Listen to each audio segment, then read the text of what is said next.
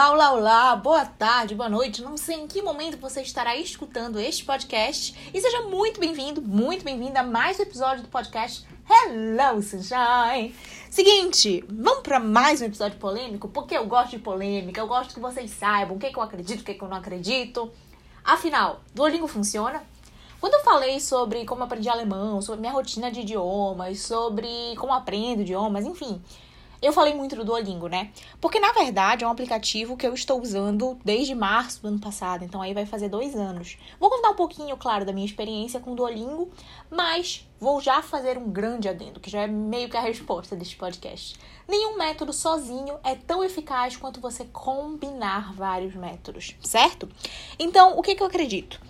Duolingo me ajudou muito, porque eu comecei a usar na época que eu não pretendia aprender alemão. Na verdade, eu não sabia que pandemia ia durar tanto tempo, ninguém sabia, e eu tava sem aula da faculdade, tava parada em casa, pensei, deixa eu começar a ver esse negócio aqui de alemão. Eu estava estudando francês, o meu foco era o francês, mas eu resolvi começar o Duolingo por brincadeira e me ajudou muito. Eu aprendi vocabulário importante e durante quatro meses, três, quatro meses, eu usei só o Duolingo. E quando eu comecei a ter aula de alemão, a ter até fazer o curso, como eu falei para vocês, né, que eu comprei curso de vídeo aula online, elogiaram muito a minha pronúncia e a riqueza que eu já tinha de vocabulário por causa do Duolingo. Contudo, o Duolingo ele é imperfeito.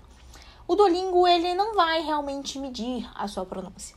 O Duolingo ele não é personalizado. E o Duolingo também tem o ponto de que muitas vezes você tem que adivinhar a regra gramatical. Muita gente me fala muito bem do Buzu. Eu tenho muita vontade de testar, só que no momento eu ainda não estou com a minha rotina pronta para isso, porque eu estou usando muito o Duolingo.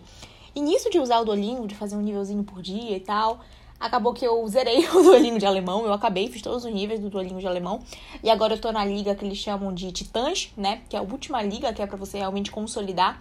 Para quem não sabe como funciona o Duolingo, você tem um tema específico, e dentro desses temas você tem cinco níveis. E cada nível tem uma quantidade de lições. A média, mais ou menos, é cinco lições, mas tem nível que tem dois, nível que tem um, enfim. Depende, sabe?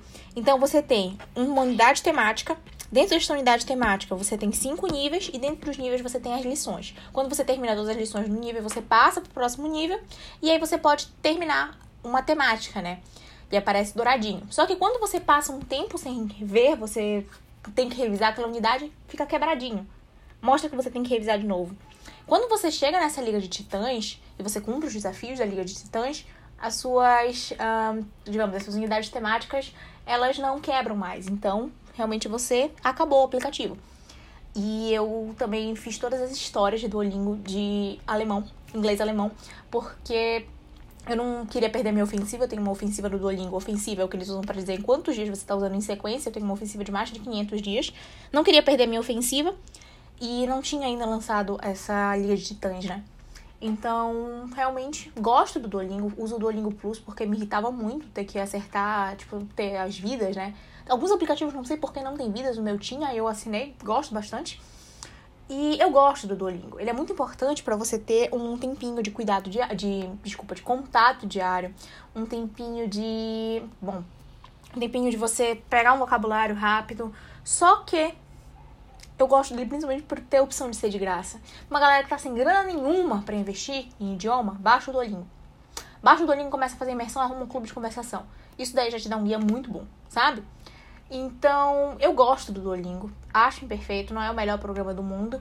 Só acho que a ideia que eles vendem, claro que eles vão vender assim, é marketing, de que você pode ficar fluente só com o Duolingo.